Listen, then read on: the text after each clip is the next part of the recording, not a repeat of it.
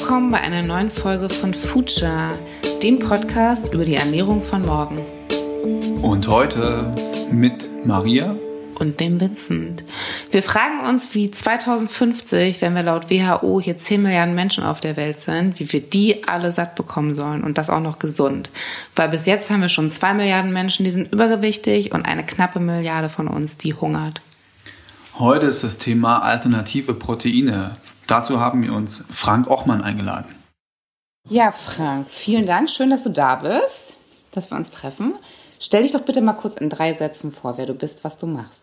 Mein Name Frank Ochmann, Koch meines Zeichens, Baujahr 65, seit 1980 in der Küche als Pro unterwegs, um jetzt vor 16 Jahren mich auf das Thema Insekten so ein bisschen zu werfen.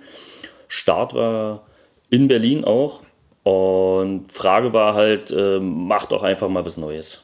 Irgendwie kam das Thema Insekten in, in, der, in der Küche bei mir auf ich wusste auch, dass man es eben machen kann, klar, schon, schon Jahre vorher, auch im Ausland.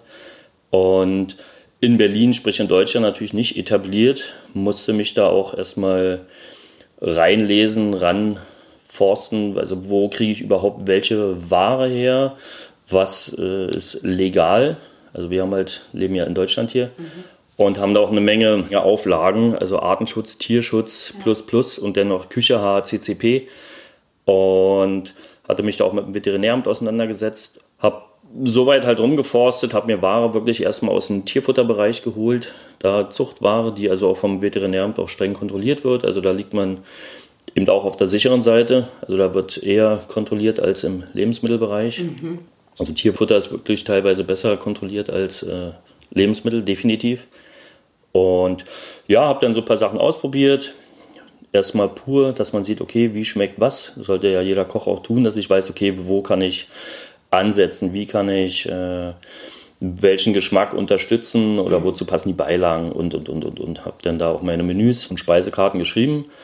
Ging dann als Einleger, also Restaurant lief normal weiter, also war so ein bisschen Pan-Asia Crossover Küche und die Insekten waren halt ein kleiner Einleger, hatte da so fünf, sechs äh, Gerichte drauf und ja, gestartet und mit Erfolg. Also die Leute sind mir dann wirklich äh, die Hütte eingerannt und die Initialzündung, würde ich behaupten, war dann wirklich, dass das Telefon klingelte und Herr Ochmann, wir brauchen Sie in Köln. Köln, Medienstadt. Und da lief es schon ein halbes Jahr bei mir im Restaurant. Und ich fahre nach Köln, bin halt da und habe für die erste Dschungelcamp-Staffel, ist immer so ein ganz blödes Thema. Manchmal mag ich es gar nicht erwähnen, mhm. aber wirklich Dschungelcamp, Dschungelcamp für die erste Staffel im Nachgang, also für die Heimkehrer. Dann hatten sie es halt nett im Sitzen von Teller, lecker und habe äh, mit Birgit Schrowange zusammen halt oben auf der Bühne gestanden in der Küche und habe da gekocht und für die Was Leute. haben Sie bekommen? Ja, verschiedenster Couleur, also Krabbel allerlei, ein großer Salat mit gemischten Geschichten, wirre Würmer, also Schwarzkieferlarven mit Süßkartoffelspaghetti, hab's auch nicht mehr genau im Kopf, den süßen Hüpfer, genau, trocken gegrillte Heuschrecke im Schokomantel und halt eben einfach mal nett angerichtet Aha. und lecker und im Sitzen und in einer anderen Atmosphäre als eben Ekel. Also wenn mich jemand anspricht auf, oh, ist ja wie Dschungelcamp, ist es für mich auch, dass ich sage, okay, aber in lecker. Mhm. Das ist ganz, äh, ganz wichtig für mich. Aber das war dann wirklich halt, klar, in der heutigen Zeit mediale Zündung. 6 Millionen Zuschauer plus und hatte dann über ein halbes Jahr lang am Wochenende den Laden immer komplett voll mit Leuten, die halt wirklich dann nach Berlin gepilgert sind, um Insekten bei mir zu probieren. Es gibt ja rund 1900 Insektenarten, die essbar sind. Ja. Welche schmecken denn am leckersten? Na gut, 1900, aber bestimmt noch nicht alle gegessen. Also wirklich mein Favorit jetzt mit den Sachen, also ich habe auch aus Asien verschiedenster Couleur schon gegessen oder ob es Skorpione sind, aber für mich ist einfach immer noch mein äh, Favorite die Wüstenheuschrecke. Mhm. Also die lecker gemacht, weil die einfach im Nachgang für mich geschmacklich der Start, gefühlt auch so krosse Hähnchenhaut mhm. mit so einer leichten nussigen Note im Nachgang, je nachdem wie dann halt auch noch die Zubereitung ist, ist sie aber von der Komplexität her, der Geschmack im Nachgang entfaltet sich halt auch sehr gut. Also ich empfehle meinen Kunden halt auch immer, kaut ruhig mal ein bisschen länger, also genießt das auch und nicht mhm. Ketchup Mayo rüberschlümpen oder irgendeine Sojasauce, ja. sondern nehmt sie jetzt einfach mal so, wie sie sind und schmeckt auch mal wieder. Weil was ich halt überhaupt nicht mag oder was ich halt festgestellt habe über die Jahre, die Basisprodukte in der Lebensmittelbranche werden immer schlechter, mhm. aber die Toppings, Gewürzmischungen, drüber hau und äh, die werden immer besser und hochwertiger. Und da ist es bei mir auch, dass ich oft am Stand bei mir sage, jetzt im Streetfood-Bereich, dann kann ich dir auch einen Bierdeckel panieren, mach den lecker und du sagst lecker. Ja. Das ist wie bei der Currywurst. Ne? Bei einer, bei, wenn man eine schlechte Wurst hat, ist es Wurst, ob das ein Semmel ist oder eine Wurst, wenn ja. die Currysoße passt. Ja, also genau, weil lecker ist dann eben lecker. Und da gehe ich halt wirklich aufs Basisprodukt und sage nein. Weil sie mich ja öfter fragen, hast du hier noch irgendwelche Soßen und und und? Dann sage ich nein. Natürlich, du machst zu Hause auch Salz an dein Kartoffelwasser. Habe ich hier Kräuter und du siehst die drei Sachen, die hier stehen. Aber da sind keine kleinen E's, keine irgendwelche Brötchen mit äh, Bindemitteln und Haltbarmachern drin, sondern pur so, wie es ist. Also so möchte ich auch das Thema Insekten, also so behandle ich es auch, das Thema Insekten, dass ich es pur vorstelle. Dass ich sage, okay, setzt euch damit auseinander, guck mal, so sieht es aus. Du glaubst jetzt zwei Minuten vorher nicht, dass du das isst, steckst es dir in den Mund, hast zwar das Zitronengesicht, aber danach entspannt sich's und du sagst, lecker. Und der Nächste, der neben dir steht, dann bin ich nicht der böse Verkäufer, der die verkaufen möchte, sondern du sagst dann deiner Nachbarin oder deinem, dem, der neben dir steht, du, das ist echt lecker, hätte ich vor einer Minute selber noch nicht gedacht. Mhm. Und darum geht es mir halt, dass die Leute wirklich selber feststellen und nicht manipuliert werden, um einfach sich mit dem Thema auseinanderzusetzen mhm. und nicht einfach nur, ja, gib mir mal äh, einen mit Käse, einen ohne. Mhm. Danke. Und gibt es aber auch nochmal Insekten, wo du sagst, die sind schon tatsächlich für Fortgeschrittene? Also du hast gesagt, 1900 hast du noch nicht probiert, aber sicherlich schon einiges. Skorpion fand ich jetzt auch schon mal interessant. Ja, aber den, also den muss ich sagen, Skorpion hatte ich äh, auch, aber der war schlecht gemacht, war sehr bröselig, war aus so einer, also von einem ja, Insektentütenhersteller. Und da hatte ich so fünf verschiedene von äh, Seidenspinnerraupen über, über Dummkäfer und die waren aber im Gro alle relativ spicy, super trocken und haben dadurch auch sehr gleich geschmeckt. Also man weiß auch nicht, wo die gemacht wurden, dann habe ich immer das Gefühl, ja, von in irgendeinem alten Öl von einem 68er Chevy frittiert, weiß ich nicht. Und ja, alles auf der gleichen Basis. Und man hat einfach, das ist, also frisch zubereitet ist halt wirklich immer noch mal eine andere Hausnummer. Mhm.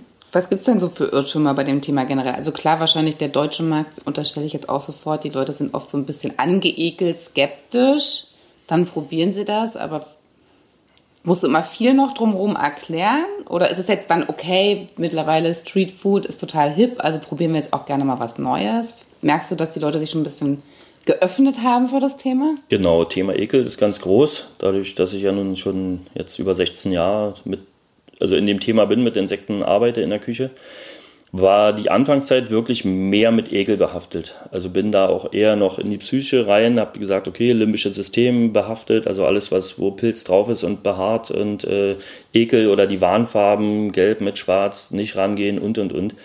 Aber es wird ja und Gott sei Dank halt sehr medial aufbereitet. Und also ich glaube, jetzt weiß auch schon fast jeder, dass man sie essen kann. Und das kommt mir oder der Sache halt entgegen. Mhm. Natürlich ist jetzt äh, noch die Skepsis ist da, dass die Leute aber sagen, endlich. Also ich, ich kenne es aus dem Fernsehen, ich habe es im Netz gesehen. Gut, dass du da bist. Ich habe gesehen auf, via Facebook, whatever, äh, dass du da bist und bin heute extra hier. Dann sehe ich sie bei mir auch immer am Stand rumschleichen, dann gehen das dritte Mal vorbei. Beim vierten Mal, wenn sie stehen, sage ich, na schön, schon die dritte Runde, jetzt kommst du doch ran. Und die Leute halten immer noch so einen gewissen Sicherheitsabstand, was halt sehr spaßig ist, auch mit einem Speisekarte lesen. Ja. Mhm. Die haben immer noch mal so einen Meter 50. Die lesen die Speisekarte wirklich immer noch mal auf Entfernung. Ich sage, guck immer nach vorne und sage, ist hier noch ein Graben oder was los, kommt ran. Und mach's aber auf die, ich sag mal, nette, äh, spaßige Art. Also um die Leute auch nicht zu vergnatzen und mhm. nicht jetzt zu sehr äh, mit dem Thema rumzuposen, sondern hol sie einfach ran, erklär so ein bisschen, frage vorher, okay, wollt ihr ein bisschen was erklärt haben und und und, weil es ist ja nicht euer Thema, sondern meins. Und ihr seid interessiert, ihr habt Bock drauf, habt halt noch die klassische Schwellenangst. Aber der große Ekel ist wirklich eigentlich nicht mehr da. Und dann, ja, geht es halt, dass ich die Sachen beschreibe, wie sie schmecken, was man kann, weil die meist, also oft gestellte Frage ist halt dann auch, was schmeckt dann am besten? Meine Antwort Schoko, Erdbeer, Vanille. Skeptischer Blick, aber ja, ich weiß ja nicht, was für Typ du bist. Also muss ich dir erstmal vorstellen, wie was schmeckt. Und dann habe ich halt so mein Prozedere, beschreibe die Sachen, locker die ganze Geschichte so ein bisschen auf und sage, Leute, also Preise sind dann, liegen bei 2 Euro. Mhm. Und äh, sage ich, du, 2 Euro macht dich nicht ärmer, mich nicht reicher. Mhm. Also dafür bin ich nicht hier. Ihr bestimmt, ihr entscheidet. Wenn ihr noch eine Runde drehen wollt, äh, speziell am Mittag oder wenn wir gerade starten, sage ich, du esst erstmal was ordentliches. Und dann kommt er einfach nochmal wieder. Ja. Oder trinkt nochmal ein Bierchen, wie auch immer. Ich bin ja da oder bin morgen noch da. Also schlaft eine Nacht drüber. Ich sage, jetzt habt ihr die Möglichkeit, auch in einer guten Qualität das zu bekommen. Und live hier on stage von mir, äh, ihr entscheidet. Also lasst den Leuten auch wirklich die Wahl. Ich muss das nicht verkaufen. Also ich bedränge da niemanden. Jeder kann sich da entscheiden, habe dann, muss ich auch wirklich sagen, auch Mehrfachtäter, die dann am Wochenende da sind oder wenn ich schon mal in der Region war, jetzt im Streetfood-Segment, dann sagen die, Mensch, letztes Jahr so und so und komm gleich. Und letztlich hatte ich wieder jemand mit einer Tupperdose bei, der hat gesagt, gleich zum Mitnehmen, einpacken für die Kollegen am Montag und und und. Also ich kann auch wirklich feststellen, am Sonntag, witzigerweise, muss ich immer mehr einpacken, noch zum Mitnehmen, als äh, eben am Freitag oder am Samstag. Also das findet, findet schon statt. Ja. Und wenn man sich auch nochmal mit den Inhaltsstoffen auseinandersetzt, ich meine, die Leute wollen ja immer mehr wissen, was esse ich da eigentlich wirklich? liest man dann oft, ja klar, Protein, ungesättigte Fettsäuren, das Zeug ist am Ende sogar vielleicht noch gesund. Würdest du sagen, die Insekten könnten die Hühnerbrust von morgen sein? Na, die sind eigentlich, müssten schon die Hühnerbrust von heute sein, weil es geht halt ganz klar, wenn man Massentierhaltung, Insekten natürlich auch Massentierhaltung, ganz klar. Aber wir sprechen von Säugetieren oder wir sprechen von den Insekten. Also wir haben Insekten keine Schmerzrezeptoren, also man auch aus ethischen Gründen, die haben also keinen Stress bei Transporten. Den könnte man bei lebendigem Leibe sozusagen was ausreißen, ohne dass sie es merken. Dann joggen die trotzdem weiter fröhlich rum und und und. Was ich nicht tue, ich bearbeite so immer noch unter dem Vorsatz, dass ich sage, okay, ich gehe damit ordentlich um mit dem Produkt, aber in dem dann halt wirklich nicht zu vergleichen eben mit, äh, mit Säugetieren oder mit den anderen Lebensmitteln. Also, weil da wird wirklich sehr viel Schindluder getrieben. Also, da leiden wirklich äh, eine Menge Tiere. Also, ob es jetzt Rinder, Schweine, Hühner sind, da wird halt wirklich gelitten oder wird halt auch äh, wesentlich mehr, weil Säugetiere wesentlich komplexer auch aufgebaut sind. Also mit äh, Medikamenten runterdopen, dann wieder hochfahren oder wie auch immer oder auch für die Zuchtbetriebe. Und Insekten sind in dem Fall so einfach gestrickt, dass da gar nicht so ein Aufwand nötig ist. Und das macht es halt einfach, das ist auch noch eines, äh, eines der Themen, ja, die mit reinspielen, also der ethische Grund. Wie züchtet man die denn genau? Also du hast uns schon erzählt, du beziehst die aus der Nähe von Berlin, also die sind sogar auch ein regionales Produkt. Genau. Da sprechen wir dann auch also von der, von der Zuchtware, die also im Längen auch besser ist, weil die Leute mich immer fragen, okay, fängst du die selber oder wie oder was und sind die alle da noch lebend bei dir? Was ich dann halt immer sozusagen beneine, dass sie halt nicht mehr hier leben, sondern vorher halt küchenfertig gemacht werden und mit dem Wildfang ganz klar, weil viele sagen, ja, verkaufen und äh, wenn Wild gefangen kostet ja nichts, dann und warum willst du denn trotzdem noch Geld dafür, bla bla. Wildware klingt natürlich auch immer toll, wenn ich irgendeinen Kodiak Wildlachs aus Kanada oben habe, der dann in irgendeiner Region ist, die auch toll ist und wo auch kein, keine Schwerindustrie ist. Aber bei Insekten, Schwerpunktthema die Heuschrecken, die halt mit Fliegen, was oft als Thema angeführt wird, in Afrika Heuschreckenplagen und und und oder in Asien, damit kann man die ja nur so einfangen. Meine Frage dann immer, wo waren die vorher? Hm. Das weißt du halt nicht. Also die düsen halt durch die ganze Gegend, waren jetzt auf irgendwelchen kontaminierten Feldern, sind die irgendwelchen Pestiziden ausgesetzt gewesen und und. Weil dann haben wir ja wieder das gleiche Thema, was wir ja nicht wollen. Also haben wir hier wirklich eine kontrollierte Zuchtware, die, ich sag mal, auf einem, wenn man jetzt sagt Bioland-Level, ist es halt aber auf einem sehr hohen Standard, auf einem sehr hohen äh, Reinheitslevel ist. Da wird äh, auch mit einer, mit einer trockenen Silage gefüttert, dass halt nicht so viele Bakterienpilze, die, die wir einfach immer und überall haben. Die Reinigungsprozedere sind halt auch sehr eng maschig, also da fällt auch nichts durch. Und du hast ja auch keine Lust, wenn du eine ganze Marge da gezüchtet hast, dass sie dir halt über mit einem Pilzbefall oder eine Bakterie eben kaputt geht. Das, äh, da achtet, ist der Züchter ja auch schon selber bemüht, dass, äh, dass er da eben Ordnung hält, dass es sauber ist. Ja. Was züchtet er für dich? Das wären die Mehlwürmer, Schwarzkäferlarven, Mittelmeergrillen, also Heimchen Mittelmeergrillen und die Wüstenheuschrecke, also die große. Und über was für eine Dimension sprechen wir da jetzt? Also wie viele Tiere nimmst du dann da ab und, oder bestellst vor? Wie, wie läuft ja, das? das ist, ist immer schwierig. Das ist so saisonabhängig. Und dann, ja, was, was kann man sagen? Also Mehlwürmer, also sag mal, alles, was im Wurmbereich ist, ist dann halt auch nicht mehr Stückware, sondern da geht man eben aufs Gewicht. Also dann geht es halt im Kilobereich. weil ja, kannst du nicht anders kalibrieren. Und ich sag Mittelmeergrillen und Heuschrecken, das ist dann schon ein Stück Ware. Und da gehen bei mir, sage ich, also geht schon dann in die Zehntausende. Also was da an, an Menge, an Stückmenge eben durchgeht. Ja. Mhm. Und wie die jetzt bei dir an? Also die leben nicht mehr. Die leben noch, genau. Ach, die leben ja, das Wenn ist du die abholst, leben die noch. Ganz wichtig, ganz wichtig, dass die noch leben. Weil dann sehe ich, wenn ich sage, okay, ich äh, brauche äh, 1000 Stück, dann möchte ich die auch äh, 1000 Stück haben. Und nicht, dass die schon vorher verendet sind, sondern ich will die auch gut noch in, in Bewegung haben, dass die halt fit sind. Dann weißt du einfach, also für mich eben als Qualitätsmerkmal, wie fit sind die jetzt noch? Liegen die jetzt da schon vier Tage ohne Wasser und und und? Weil da verändert sich auch eine Menge. Mhm. Und dann hast du, ja, weil wenn da tote Tiere bei sind, neigen auch die Heuschrecken dann zum Kannibalismus, also die nagen sich dann auch gegenseitig an, aber wirklich dann erst, wenn äh, verendete Tiere eben da sind. Und dann nimmt das eben seinen Lauf. Also um die Frage nochmal genau zu beantworten, also Lebendware kommt zu mir mhm. und dann mache ich sie küchenfertig. Wie machst du das? Küchenfertig machen bedeutet in dem Fall erstmal gerade bei den Heuschrecken die meistgestellte Frage, Garnele, weil so sehen sie ja auch aus. Ich nenne sie dann auch mal die Wüstengarnele. Mhm. Da wird ja oben dann aufgeschnitten, da wird der Darm rausgezogen. Also wie machen, werden die dann sauber gemacht? Sie müssen die ja so und so und aufschneiden. Und sage ich, gut, fällt hier natürlich weg, weil du den Panzer halt lässt, wie er ist. Bedeutet für mich Lebendware reinigen, weil die haben immer noch so ein bisschen Streu und Silage oder Heu am, äh, ja, am Körper oder halt in der, in der Box drin.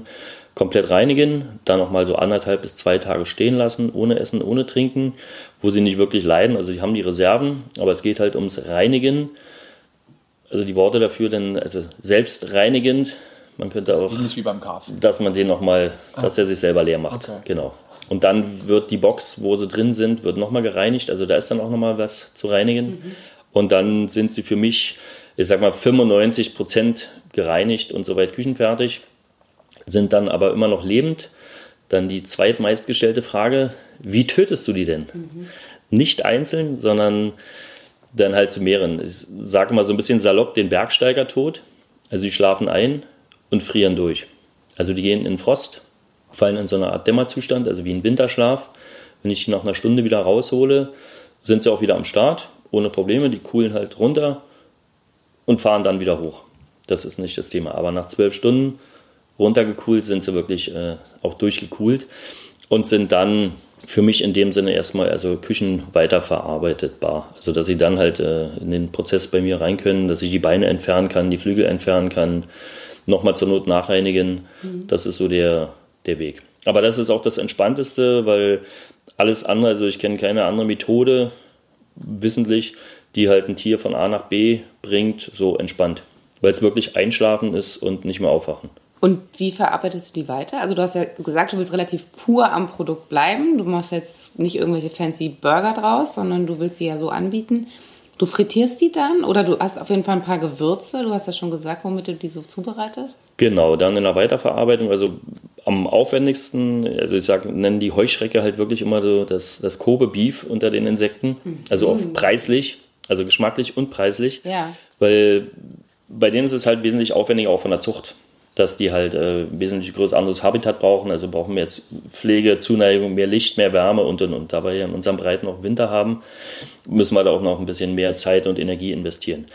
Von der Weiterverarbeitung Heuschrecken dann eben äh, Sprungbeine. Die haben so eine Zahnung, so eine Widerhaken. Die möchtest du nicht im Hals haben. In Asien bekommst du es einfach so. Da setzen die Leute sich aber auch anders mit dem Produkt auseinander. Mhm. Hier ist es bei mir, sag ich sage, wie ein Fischfilet, dass ich halt sage, okay, Gräten müssen raus und sind dann auch raus. Also alles, was dann keinen Spaß macht, sondern wirklich nur rein in den Mund, genießen, schmecken. Gut, also Flügel entfernen, die auch keinen Spaß machen, Sprungbeine und die Beine. Bei den Grillen die lasse ich komplett. Da darf es ruhig noch so ein bisschen aussehen, wie es aussieht. Was abfällt, fällt dann ab. Aber da ist es so klein, dass ich das dann nachher über die Hitze, ich sag mal, wegknuspert, also dass man es auch gut essen kann, ohne sich jetzt äh, ja, so einer, einer, Gefahr auszusetzen, wie eine Gräte im Hals haben oder oder. Mehlwürmer oder die Schwarzkäferlarven lasse ich auch so, wie sie sind. Und das ist es eigentlich. Also es ist kein Hexenwerk und du hast wirklich dann eben fast, also gerade bei den Würmern, 100% auch vom Produkt. Also wo halt nichts noch äh, verputzt wird, in die Tonne geht mhm. und dadurch du halt nicht 100% von dem Produkt nutzen kannst. Und wie lange ist so eine Geschichte dann haltbar? gegart. Also ich habe sie arbeite sozusagen mit, dann mit Frostware, habe sie auch im Standard dann im Frost zu liegen, bis auf, bis auf Abruf. Wenn ich sie dann äh, zubereitet habe, locker eine Woche im Kühlschrank, also wirklich locker eine Woche. Und zum Regenerieren nochmal kurz in die Pfanne, ein paar Spritzer Wasser rein, dass er einfach nochmal auf mittlerer nicht Hitze, mittlerer Wärme, einfach nur noch ein bisschen regenerieren, wieder da sind. Mhm. Schmeckt einfach besser. Du kannst sie auch kalt essen, aber trotzdem von den Aromaten, vom Aroma ist warm einfach immer noch mal äh, einen Ticken besser. Das ist dann eben auch meine Empfehlung für, für zu Hause, für die Leute, dass die sich das nochmal warm machen sollten, wenn sie die Möglichkeit haben und bitte nicht in eine Mikrowelle, sondern wenn sie haben ein Gefäß, was halt einer Pfanne oder einem Topfboden entspricht, kein Öl oder Gewürze mehr hinzufügen, weil sie sind ja da, müssen nur noch mal kurz erwärmt werden. Mhm. Und jetzt, also bis jetzt sieht es ein bisschen nach so einer Probiergröße aus, was du uns mitgebracht hast. Oder wenn du sagst, du verkaufst jetzt für zwei Euro so eine Schale. Genau. Das ist ja dann eher so eine Snackportion. Kann ich mir jetzt aber einen ganzen Teller damit vollhauen oder ist das dann schon zu viel des Guten? Die, die Portionsgröße bei mir, also mein, meine Idee dahinter ist ja wirklich, dass, dass ihr euch mit den Insekten oder die Leute sich erstmal mit, nur mit dem wirklich mit dem Insekt auseinandersetzen. Und es sind schon Probiergrößen und nicht die Sattmacher. Mhm. Natürlich kommt es darauf an, wenn du genug von irgendeiner Sache isst, bist du danach auch satt, ganz klar. Aber mein Thema ist ja wirklich zu, und ich sage zu 98 Prozent sind die Leute, dass sie sagen, wir möchten das mal probieren. Wir haben es noch nicht gegessen. Mhm. Satt ist für die eine ganz andere Hausnummer. Auch wenn sie die kleinen Schälchen sehen, heißt es immer, wie soll man denn davon satt werden? Sage ich, das ist heute auch nicht im Thema, aber dafür haben wir Kartoffel, Reis, Pasta, sonst wie. Erzähle dann noch ein bisschen, ja, ich sag mal, über Speisekarte, über komplette Gerichte. Aber heute geht es ja einfach nur darum, das hier verkostet wird, dass wir halt die Möglichkeit haben, das einfach mal auch so pur wie es geht zu verkosten, ohne irgendwelchen kleinen E's auf der Rückseite. Ich sage, hier vorne steht mein Meersalz, hier ist mein Öl, hier sind meine Gewürze, meine frischen Kräuter und das ist es. Mhm. Ähm, wie würde denn ein komplettes Gericht ausschauen, wo ein Heuschrecker als Hauptkomponente ist? Also, dass man tatsächlich sagt, okay, ein Hauptgang sagt, danke. Genau, da hatte ich äh, den fliegenden Holländer. Das war ein also ein Couscous, im, also als, als jetzt angerichtet halt vom, auf dem Teller, so am Rand, hat den Gemüsecurry in der Mitte und anstelle der, sag mal, Hähnchenstreifen, wie auch immer, dann die Heuschrecken on top. Natürlich, also sag mal jetzt akkurat Anrichteweise, wie jeder möchte, aber als äh, Hauptkomponente oder als Fleischersatzkomponente sind es dann äh, in dem Fall die Heuschrecken gewesen, dass man sagt, man packt so 12, 15 Stück rauf, was halt okay ist. Dann muss man eben immer mit der, Pre mit der Preis-Leistung so ein bisschen jonglieren, weil sie also nicht, nicht gar nichts kosten, sondern auch äh, da Kosten entstehen. Und hat da aber eine Top-Alternative, dass man noch rausschmeckt, okay, ich habe hier lecker Curry, habe hier lecker Couscous und in Kombination mit der Heuschrecke, dass, dass die in sich aber auch noch besteht. Also ich erschlage sozusagen die, die Tiere nicht, sondern probiere sie schon so ein bisschen besser in Szene zu setzen, dass man sie auch selber äh, schmecken kann, dass man auch die Unterschiede feststellt. Also hast du es separat äh, gegart und dann drauf drapiert. Und genau, genau, genau, genau. Also Couscous, klar, so wie ich ihn dann ansetze, ob mit Apfel oder mit Kräutern.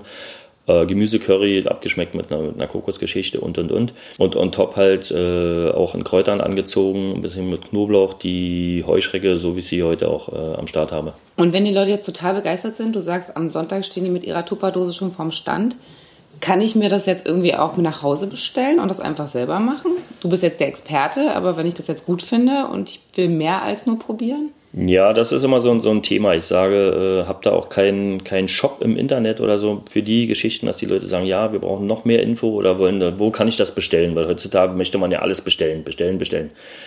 Äh, für mich der Hintergrund, dass ich eigentlich bis dato noch keinen Shop habe im Netz, weil ja, das einfach zu komplex ist. Du kannst dann, dafür muss man einfach noch mal ein bisschen mehr Feldforschung leisten, dass man sagt, okay, wie sind die Sachen, wie sind die Zulassungen und und und. Und wenn ich da live vor Ort bin, ist es einfach noch mal besser erklärt.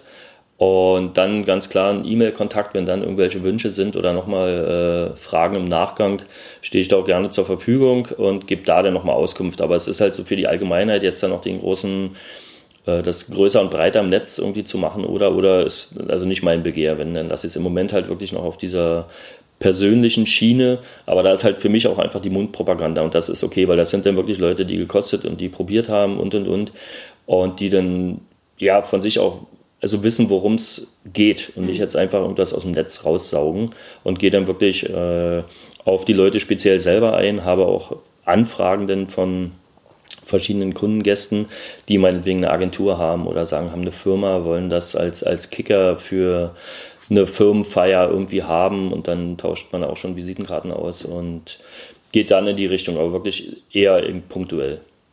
Ähm, also genau, du sagst, du nimmst die Insekten so wie sie sind und willst die unter die Leute bringen. Ähm, wärst du in Zukunft fein damit, wenn sie irgendwann die Insekten zum Beispiel in Burgern verarbeitet oder in Pasta verarbeitet oder in Brot verarbeitet essen? Ist es das, wo du hin möchtest, dass Insekten aufgenommen werden in der, in der allgemeinen Ernährung oder willst du, dass die Leute tatsächlich am Ende des Tages oder in zehn Jahren das Curry essen mit den Insekten und dem Couscous? Na, primär geht es mir wirklich darum, dass einfach das Thema Insekt äh, ekelbehaftet, dass das so ein bisschen verschwindet, dass man einfach sagt, ich bringe die ganze Sache nach vorne. Ob da einer jetzt einen Burger draus macht oder was anderes draus macht, ist wurscht. Die Leute wissen aber, dass es eben geht. Meine Priorität liegt halt einfach darin, dass ich das Produkt, was ich habe, so vorstellen möchte und lasse es halt so, so clean, wie es eben geht und das ist der Vorteil, also dass ich das mir auch erlauben kann und gehe da auch keinen kein, kein, kein Trend hinterher, der, den ich da auffangen muss oder wo ich mich reinhänge. Jetzt war dieses Jahr auf der Grünen Woche, waren auch zwei Jungs, die haben den Insektenburger da vorgestellt, haben da auch äh, sehr, guten, sehr guten Hype gehabt, war auch okay soweit. War für mich halt nur so ein bisschen, ich weiß nicht, der eine BWL-Student, möchte ich jetzt auch nichts äh, Verkehrtes sagen, waren irgendwie ein halbes Jahr oder weniger on Tour, waren ein bisschen in Asien, haben das Thema aufgegriffen, äh, sind jetzt die Start-Upper und haben da halt Bock drauf, sollen sie auch machen, weil es geht ja grundsätzlich in die richtige Richtung, ganz klar. Aber dann ist es bei mir, wenn ich dann, äh, wenn ich Firmennamen nennen darf, eine bekannte Mayonnaise oder einen sehr bekannten Ketchup da stehen sehe, geht es für mich halt schon wieder nach hinten los. Weil dann habe ich äh, die Brötchen, die da sind, habe die Produkte, da sind wieder diese ganzen vielen kleinen E's drin. Und das ist halt nicht meins. Wenn es einer machen möchte und die Leute haben Bock auf einen Burger, wo ich auch schon ganz oft angesprochen wurde, dass mir geraten wurde oder gefragt wurde, Mensch, mach die doch mal in den Burger rein, sage ich nein. Klappe, Burger, die 3060. Da habe ich halt keinen Bock drauf. Und das mhm. ist das Schöne, also dass ich halt machen kann, was ich will. Und das werde ich äh, nicht tun. Und ich habe dadurch, dass ich jetzt über 16 Jahre damit schon arbeite, habe ich auch alle Facetten durch. Also von Burger bis Muffin über eine Pasta und, und, und. Und ein Insekt oder ein Insektenmehl verhält sich einfach nicht wie ein Mehl, da sind keine Kleber drin und also ich muss dann schon wieder mit Zusatzstoffen ran und wenn ich es weiter manipuliere, und das will ich nicht. Also als Koch nicht, da bin ich auch eher der Purist, gehe halt in die Richtung. Und, und in dem Thema, also so, dann noch weniger, um es halt wirklich so zu lassen, wie es ist. Hm. Also geht es tatsächlich um den Geschmack und um das Ding und weniger wie 80, 85, 90 Prozent aller, die sich mit dem Thema befassen, das Protein in, im Insekt. Das äh, Inhaltsstoffe, ganz klar, ist, ist ein Teil davon, aber das, das, ist so komplex, das ist so ein, wenn man sich wirklich mehr und mehr damit beschäftigt, so ein weites Thema. Äh, Proteine, also wirklich als, als, als Nahrungsmittel, ja, und äh, Thema Welthunger plus plus. Aber da sind auch CO2-Bilanzen, da sind auch kurze Fahrwege, da sind, äh, also es sind nicht nur die ernährungsphysiologischen Gründe, sondern auch, äh, ich sag mal, geologische, arbeite dann noch im Hummel, also mit der Humboldt-Uni da haben wir ein Cluster Anthropozäne Küche. Da geht es auch um Regenwald, um Abholzung, um Zucht, also von, jetzt wenn wir an Rindfleisch denken, Mais, genmanipuliert, Monokulturen und, und, und. Da, also das ist zu komplex, um das jetzt komplett alles aufzureißen. Aber da sind für mich, das ist so der, der große Hintergrund und darum ist einfach Insekt eine tolle Geschichte aus ernährungsphysiologischen Gründen, eine tolle Geschichte, Thema Nachhaltigkeit, tolle Geschichte in Bio-CO2-Bilanzen. Mhm aber da sind die eigenen Felder einfach noch so groß. Also ich beschreibe einfach das Ganze. Wer da eine Frage hat, dem beantworte ich es auch so weit, wie ich es kann. Also ich bin immer noch Koch, kein Wissenschaftler. Habe da angekratzt, kann da ein bisschen mitreden, will mich, lehne mich da aber auch nicht zu weit raus.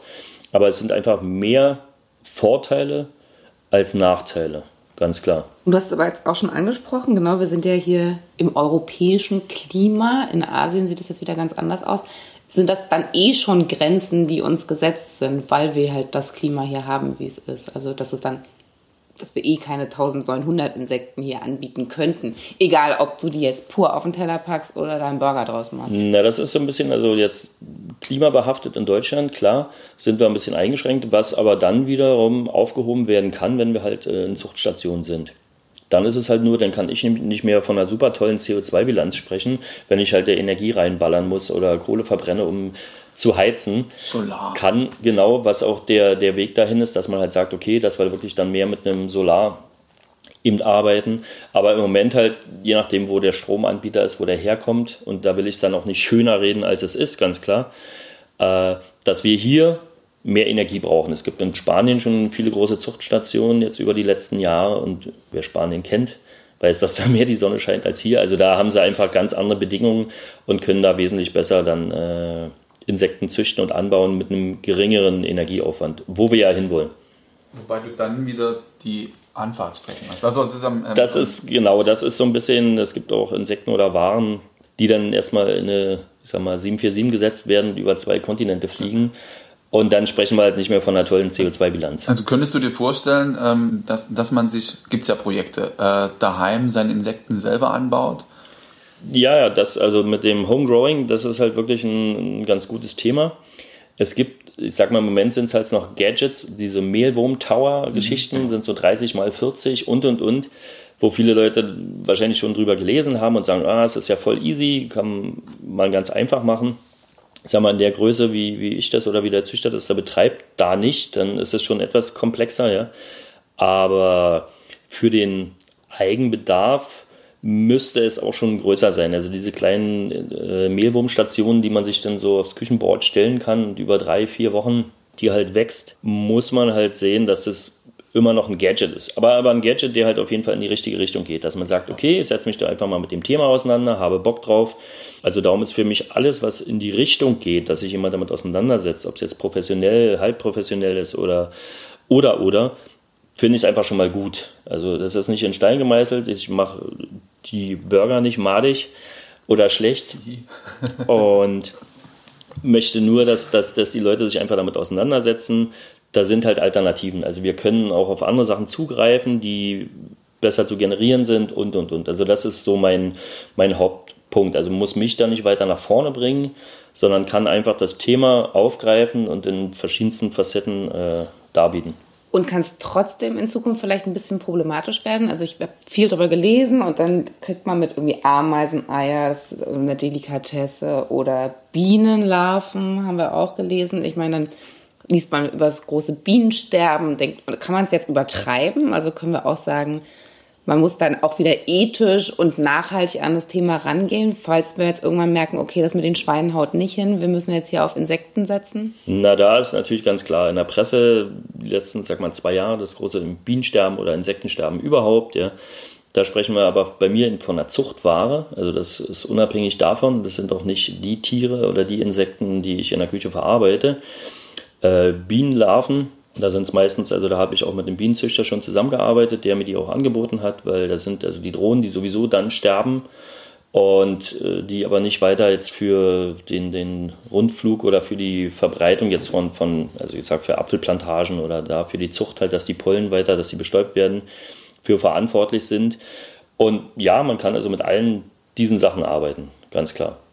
Also das alles, was, ich sag mal, in dem Sinne gezüchtet wird, was jetzt, wo man nicht in die, in die Natur eingreift mhm.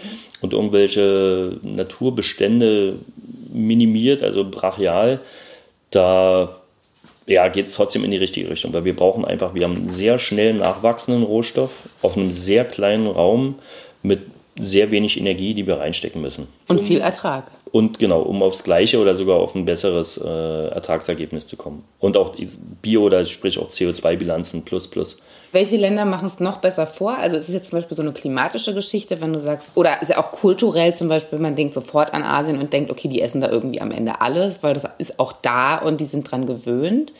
Also ist es dann so, dass du immer denkst, wow, ich muss jetzt mal wieder nach Thailand oder keine Ahnung wohin äh, Leute treffen und mich da weiterbilden, gucken, was noch so geht? Ja, das ist, ich würde behaupten, dass in Europa ist es immer noch also ein Trend, weil wir unterliegen halt einfach mal, weil wir sehr medial sind, haben wir halt auch sehr viele Trends und und und und sind halt noch zu satt. Also wir machen es nicht aus, aus Hunger oder aus speziell aus ernährungsphysiologischen Gründen.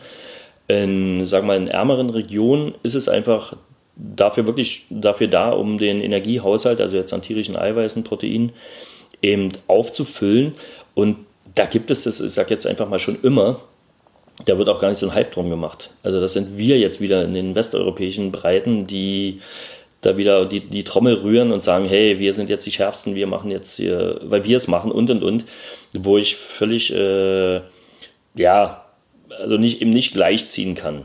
Benutze natürlich klar die, die Medien auch, um das so ein bisschen das Thema nach vorne zu bringen, weil wir damit natürlich auch globaler denken müssen. Also arbeite auch mit Leuten zusammen, die sich halt auf im Welthunger Ernährung auch mit auseinandersetzen, dass man sagt, okay, wo könnten wir, wenn wir Container oder die Sachen installieren, dem Welthunger oder dem ja, Menschen sterben halt so ein bisschen entgegentreten, dass wir sagen, okay, wie können wir tierisches Eiweiß am besten, am schnellsten, am preiswertesten erzeugen, um Menschen in Not oder halt Menschen, die wirklich Hunger haben, zu helfen. Ich sage jetzt mal Kartoffel, Reis, Hirse oder Sättigungsbeilagen wird es auch geben, muss es auch geben, dass du deine Ballaststoffe und deine Kohlenhydrate auch hast, aber du brauchst ja trotz alledem noch Energie. Und da ist es halt über die Insekten einfach ein, ein Top-Mittel, um damit eben zu arbeiten, dass man halt sagt, okay, wir gehen hier im europäischen Raum einfach noch mehr in die Forschung halt rein, weil da sind wir weiterentwickelt und könnten dann eben wirklich auch darauf zugreifen und sagen, okay, wie wir die Mittel, also auch die finanziellen Mittel haben, um Zuchtstationen weltweit einfach einzusetzen und sagen, okay, das muss nicht hier gezüchtet werden und dann irgendwo rüberfliegen, sondern dass man die Sachen stationär vor Ort äh, erledigen kann. Aber da sind, ich sag mal, noch ganz andere Köpfe jetzt am Werk und die sind auch am Werk. Also im Hintergrund passiert da eine ganze Menge, was der Normalbürger äh, gar nicht mitbekommt. Da sind also viele schlaue Köpfe am Arbeiten. Aber ich habe auch gelesen, ganz unbekannt ist das Thema für uns eigentlich auch in Deutschland nicht. Früher hat man Maikäfersuppe gegessen. Genau, das führt so ein bisschen auf die Nachkriegszeit zurück, dass die Kinder, also nicht nur Maikäfer, auch Kartoffelkäfer, Schwerpunkt, dass die im Nachgang, wenn die Kartoffeln geerntet wurden, halt wirklich nochmal in die Felder rein sind und haben dann eben Kartoffelkäfersuppe, also Maikäfersuppe Wilhelm Busch zu zitieren, halt äh, gekocht, weil ja klar, die Engerlinge, die halt dann da im Boden waren, ist halt einfach eine Energiequelle, also eine Proteinquelle gewesen. Und da sind wir also auch nicht, eben nicht als erstes drauf gekommen und haben darüber auch schon äh, ja, Suppen gekocht oder anders zubereitet. Also speziell in der, in der Hungerzeit. Also haben wir jetzt quasi zwei Generationen gebraucht, um uns das völlig abzugewöhnen. Meinst du, das kriegt man zwei Generationen wieder hin, dass wir äh, wieder einen, einen, Hang oder nicht einen, keine Abneigung zu, zu Insekten haben gegenüber Insekten? Ja, schwieriges Thema. Die meisten Sachen werden immer aus der Not heraus geboren. Und diese Sachen sind, äh, wenn wir jetzt im europäischen Raum sprechen, äh, auch aus der Not heraus geboren. Ich sage Nachkriegszeit bewusst dass äh, die Leute nicht gesagt haben, wow, das ist aber lecker, das gebe ich mir jetzt mal, das ist was ganz Besonderes, sondern Hunger. Und das ist genau in der Küche, wo ich mich auch sehr gerne mit auseinandersetze. Sachen, die in der Küche entstanden sind, ist das Gros auch wirklich aus, aus der Not heraus. Oder dass ein Eintopf oder eine Paella oder andere Gerichte, da war eine Feuerstelle, da wurde eins äh, nur benutzt, also musstest du halt im Nachgang das und das und das machen. Und so war das Thema Insekten auch behandelt zu der Zeit. Also da war das nicht äh, als Insekten, Insekten, sondern es war einfach eine Proteinquelle. Wir hatten Hunger, mussten uns irgendwas suchen. Da wurden auch andere Vögel gegessen, die man halt äh, noch kennt, aber heute auch nicht etabliert ist. Und so ist es auf jeden Fall, also so ist es gewesen und so aus dem Antrieb heraus.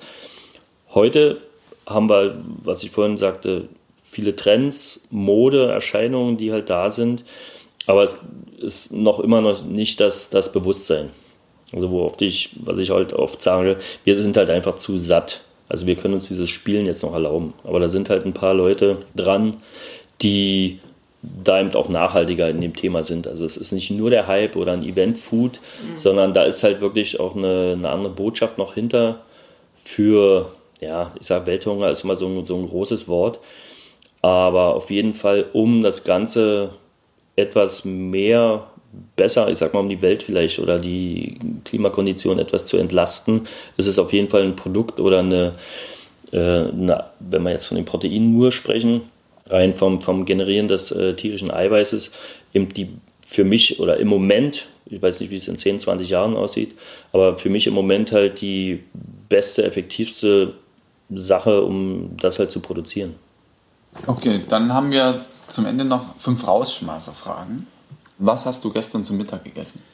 Da müsste ich ja gar nicht so lange überlegen. Da saß ich gerade im Auto, noch, also auf der Autobahn, war unterwegs und habe dann meinen Mittag so ein bisschen in den Abend verlagert und muss dann gestehen, habe den Frost nochmal zu Hause aufgemacht und da lag noch eine Margarita rum.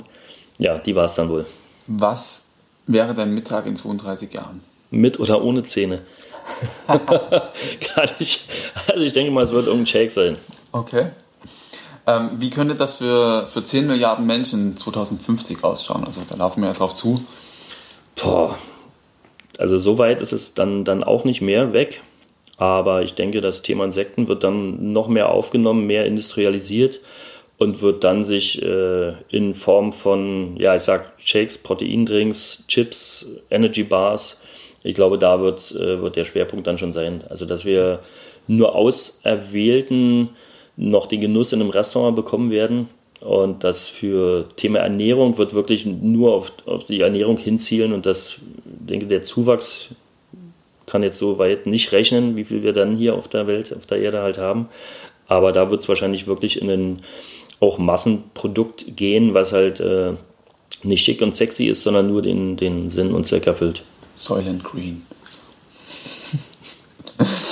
ähm, wir sprachen vor unserem äh, Podcast ganz kurz von wir und wir. Mhm. Ähm, damit wir 2050 10 Milliarden Menschen ernähren können, ähm, was muss sich ändern? Der Konsument oder die Systembilder? Was muss sich ändern? Ja, beides. Also der Konsument in dem Sinne oder in dem Falle mit seinem mit dem Verhalten. Also ich spreche jetzt einfach mal von dem westeuropäischen Konsument, also der auch weltweit unterwegs ist, aber ich spreche jetzt vom westeuropäischen Konsument, dass man einfach drauf guckt, okay, was haben wir noch für Alternativen und wie lange können wir die halt noch nutzen? Also unsere Ressourcen, die wir jetzt haben, wie lange sind die noch haltbar? Möchten wir gerne noch eine zweite, dritte Generation nach uns wissen? Oder, also das ist auf jeden Fall erstmal das, das Verhalten, dass die Produkte, würde ich behaupten, ergeben sich dann wieder aus dem Kaufverhalten oder aus dem Bedarf, den man dann halt haben möchte. Also wenn man sagt, okay, für uns ist das okay, so und so das zu machen oder wir wollen, dass Ozonschicht äh, noch ein bisschen bleibt, dann wird sich darüber halt das, das Verhalten auch ändern der Leute. Definitiv. Okay. Und nenne uns drei vielversprechende Lebensmittel für die Zukunft. Ja, also im Moment halt noch nicht als, in Deutschland zumindest nicht als Lebensmittel deklariert. Ganz klar, also geht es in die Richtung Insekten also in, in welcher Form auch immer, ob eben jetzt pur oder verarbeitet in irgendeiner Form, teuer, eben auch aus dem Meer rausgefischt, also auch wenn wir verschiedensten Algen oder so verwenden möchten, ist es okay, sind von der Generierung teurer als jetzt Insekten herzustellen oder halt zu züchten und da geht es aber schwerpunktmäßig auch darum, was da teilweise eben aus dem Meer auch rauskommt, was wir da holen, kann von unserem Körper auch gar nicht so gut umgesetzt werden. Darum geht es. Also das Protein aus Insekten ist halt wesentlich höher für uns umzusetzen. Also ist, wenn wir jetzt von 100% Algen, die ich mir reinhaue, kann ich aber dann nur knapp 60% oder ein bisschen mehr als 60% auch benutzen. Der Rest geht wieder ungenutzt raus. Insekteneiweiß ist für uns so hochwertig, dass wir wirklich 95% plus auch benutzen können. Das ist auch nochmal ein Thema. Also, dass ich, dass ich sage, dass halt in die Waagschale werfe, okay, wo ist die Relation? Also, ich kann das vielleicht preiswert erholen, kann aber nicht so viel davon benutzen. Bin dann aber schon wieder am, am, am Leerfischen oder, oder. Also es wird definitiv auf, auf Zuchtstationen, im kontrollierten Zuchtstationen eben rauslaufen. Und die Sachen jetzt aus der Petrischale ist halt ein Thema, bin ich auch nicht so tief drin. Muss man schauen, was sich da entwickelt. Also da werden bestimmt noch ein paar Sachen mit reinkommen. Aber ja, also da kann ich gar keine Prognosen abgeben. Also das, das muss man einfach sehen. Ist der, ist der Mensch also oder wir jetzt in unseren Breiten, dass wir sagen, nein, ich möchte darauf, darauf nicht verzichten, sondern möchte das einfach haben. Haben wir das Geld, um zu sagen, ja, wir möchten das, darum tun wir uns das an, egal was der Rest tut oder was die Welt möchte. Und also ganz schwer zu beantworten, kann ich mich nicht festlegen. Last but not least, nenne drei vielversprechende Lebensmittel für die Zukunft. Drei Stück gut. Da, also Insekten, klar, natürlich auch dann auf der Eins. Und dann würde ich sagen, für die Zukunft in allen Variationen und ja, Darreichungsformen, die man, die man so kennt, ob es dann wirklich der Burger ist oder die Pellets oder die Energy Bars oder im Pur. Das kann den jeder wahrscheinlich für sich entscheiden. Äh, ganz klar, aus dem Meer, da muss man natürlich schauen, da gibt es also verschiedenste, ob es jetzt ein Grill oder ob es äh, Algen sind, die gut zu benutzen sind, auch gut äh, ich sag mal, zu fischen oder zu generieren sind, aber wesentlich teurer und für uns das, was wir wollen, dass wir die Energie rausziehen, sprich das tierische Eiweiß, das Protein, nicht so gut zu nutzen. Also der menschliche Körper steht halt mehr auf Insekteneiweiß, also was er so über 95 Prozent auch wirklich benutzen kann und verschiedenste Algensorten, die man aus dem Meer schon rausholt und generiert, wir nur 60 Prozent plus davon wirklich benutzen können. Und das macht dann im äh, Rückschluss dann auch keinen großen Sinn. Fleisch aus der Petrischale, da sind die Entwickler und die Forscher ja auch dran, was bestimmt auch weiter nach vorne gehen wird. Da weiß ich aber auch noch nicht, was passiert. So, das war's mal wieder mit einer Folge Future. Schön, dass du dabei warst. Wenn du irgendwie Anregungen hast oder meinst, du kennst wen, den wir unbedingt mal vors Mikrofon holen sollten, äh, schreib uns einfach. Und hinterlass uns natürlich super gerne eine Bewertung, vertag uns, schenk uns Sterne und drück den Abo-Button. Vielen Dank fürs Zuhören. Bis zum nächsten Mal. Bis die Tage.